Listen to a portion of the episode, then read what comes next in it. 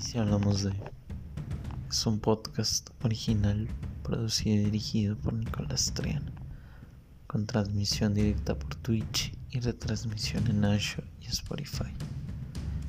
En él se abordarán temas que poco llegan a conversarse en la cotidianidad o incluso son llamados tabú, pero que para quienes conviven con ellos en su realidad traen consigo retos a nivel personal, emocional y social. En este tercer episodio tenemos por invitado a un amigo de la casa, quien desde su experiencia como entrenador y deportista de alto rendimiento nos hablará sobre los retos a nivel emocional que implica el deporte a ese nivel, cómo lidiar con posibles frustraciones y tropiezos y sobre el deporte de alto rendimiento en los jóvenes.